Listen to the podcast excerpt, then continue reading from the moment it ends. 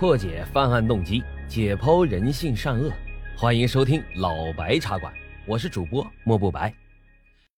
好了，那我们言归正传，来讲一讲今天的这个案子。一个名不见经传的二流子，一个农民工出身的泥瓦匠，却在黑白两道是呼风唤雨，强暴女警官，奸污女明星，更是坐拥着百亿家产。他到底是谁呢？今天呀，我就带着大家来回顾一下，当年在我们东三省啊，那是只手遮天的风云人物。有的听友们应该已经猜到了，没错，他呢就是乔四。乔四呢是一个黑社会组织的扛把子。那他在东北是啥地位呢？我就这么跟大家说吧啊，据说当时啊，他手下有上千的保镖，有二十多个厂子，光小弟啊就有上万名。在那个年代，谁家要是能成个万元户啊，那走道都得鼻孔朝天。可人家乔四啊，在八十年代就已经有了亿万的家产，他还在太阳岛上盖了一座城堡别墅，据说在当时那足足花费了三百八十多万元的。这座别墅有舞厅、有浴室、按摩室，还有高级客房，在当时看来那是极尽奢华。我们再说说车。但凡沾点厉害的人物啊，谁家里还没几辆车呢？而乔四呢，买了中国当时第一批进口的奔驰六百和别克整整两个车队。这样的人物，那肯定有特权呢，能和咱们平头老百姓一样吗？人家有随时出境的通行证，有直接坐车到停机坪的特权，并且啊，当时控制着哈尔滨最大的公开赌场，有遍布各级政府的帮凶和眼线。可以说，他当年啊，那就是哈尔滨的第二个政府，他就是哈尔滨的天，看谁不爽就干谁，想睡哪个女的，哎，就睡谁。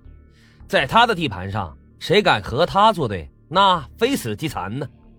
这个乔四啊，可以说是坏事做尽，杀人放火、强奸抢劫、贩毒卖军火，能干的不能干的他全干了，尤其啊喜欢玩女人。哎，这还有个特别变态的癖好是什么呢？哎，就是强奸女警察。话说这为什么要强奸女警察呢？我估摸着啊，是寻找那种匪徒啊征服警察的快感吧。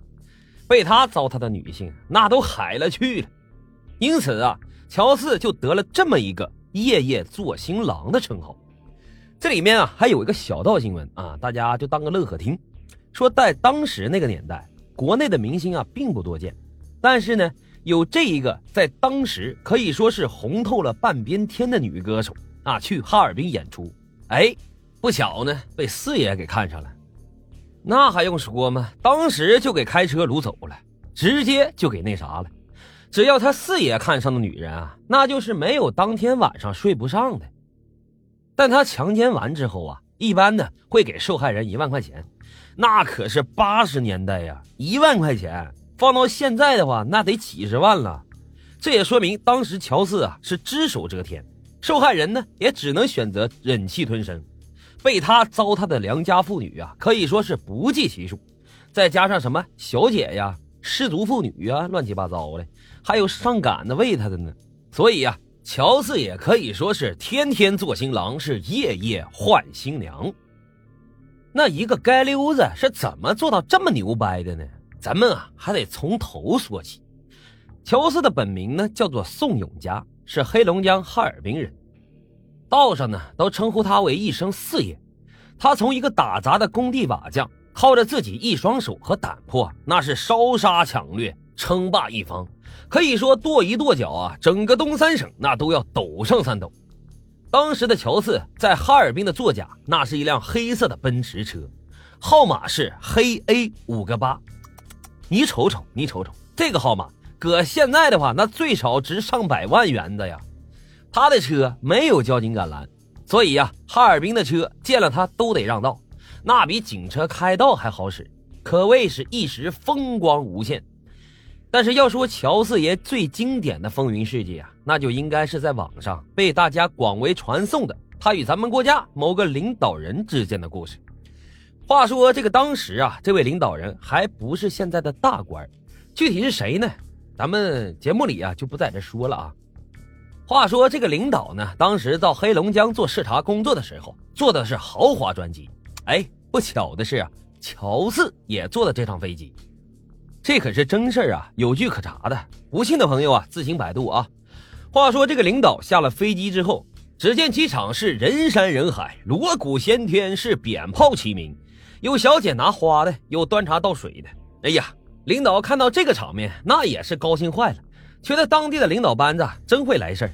自己也觉得特别有面子，结果下了飞机之后，乔四呢跟在他的后面也就走了下来。就在这个时候，这个领导人才发现，这么大的场面，原来不是接他的呀，那接谁的呢？那还用说吗？当然是接四爷的呀！大家全都围在了四爷的身边，左一句“四爷您回来了”，右一句“四爷您喝水”。这个领导人当时啊很不爽，脸都绿了。虽然他也有迎接队伍，但是跟乔四比起来的话，哎，那就两个字寒酸。所以啊，道上都传说，后来这个领导人一上位，第一个拿下的就是他乔四。这话呢，再往前说，时间呢来到一九八三年，当时的乔四啊还只是一个泥瓦匠，在哈尔滨市道里区维修队干着临时工的工作。这期间呢，也是几进几出，被处理过几次。充其量呢，也就算一个小混混。他家住在道里区安道街一座跨铁路的大桥旁。因为啊，在家中排行老四，所以呢，大家都称他为乔四。一九八三年，哈尔滨的城市基本建设那是铺天盖地的蔓延，为了盖新房，到处都在搞拆迁。话说有这么一次，乔四呢闲逛到了一处俄式建筑的拆迁工地，看到很多人都在抵抗拆迁。那时候啊，还没有强拆这一说，工程队啊，几百号人都耗在那里，工头那更是急得团团转。一位和乔四比较熟悉的民警啊，与动迁户发生了口角，险些遭到围攻和殴打。乔四看了半天，心想：“哎，这伙人真他妈磨叽！”忽然大骂了一声：“我操！”冲进了人群，就挥舞着大镐把，把玻璃窗那是干得稀碎。这时啊，从屋里头就有一个老太太拿着菜刀就冲了出来。乔四一个箭步冲过去，大叫了一声：“你要干啥？”随即来了一个空手夺白刃，然后拿着刀当着围观的数百名群众，指着动迁户就骂了起来：“我操！哪个不让拆试试？我一刀剁了他！”他挥舞着大镐把，刨坏了窗玻璃，扒倒了房门。这位勇敢的老太太也被乔四的举动当时就吓得背过了气。房子被拆倒了，工程队长拍着乔四的肩膀说：“铁子，以后这活就得交给你来干呐。”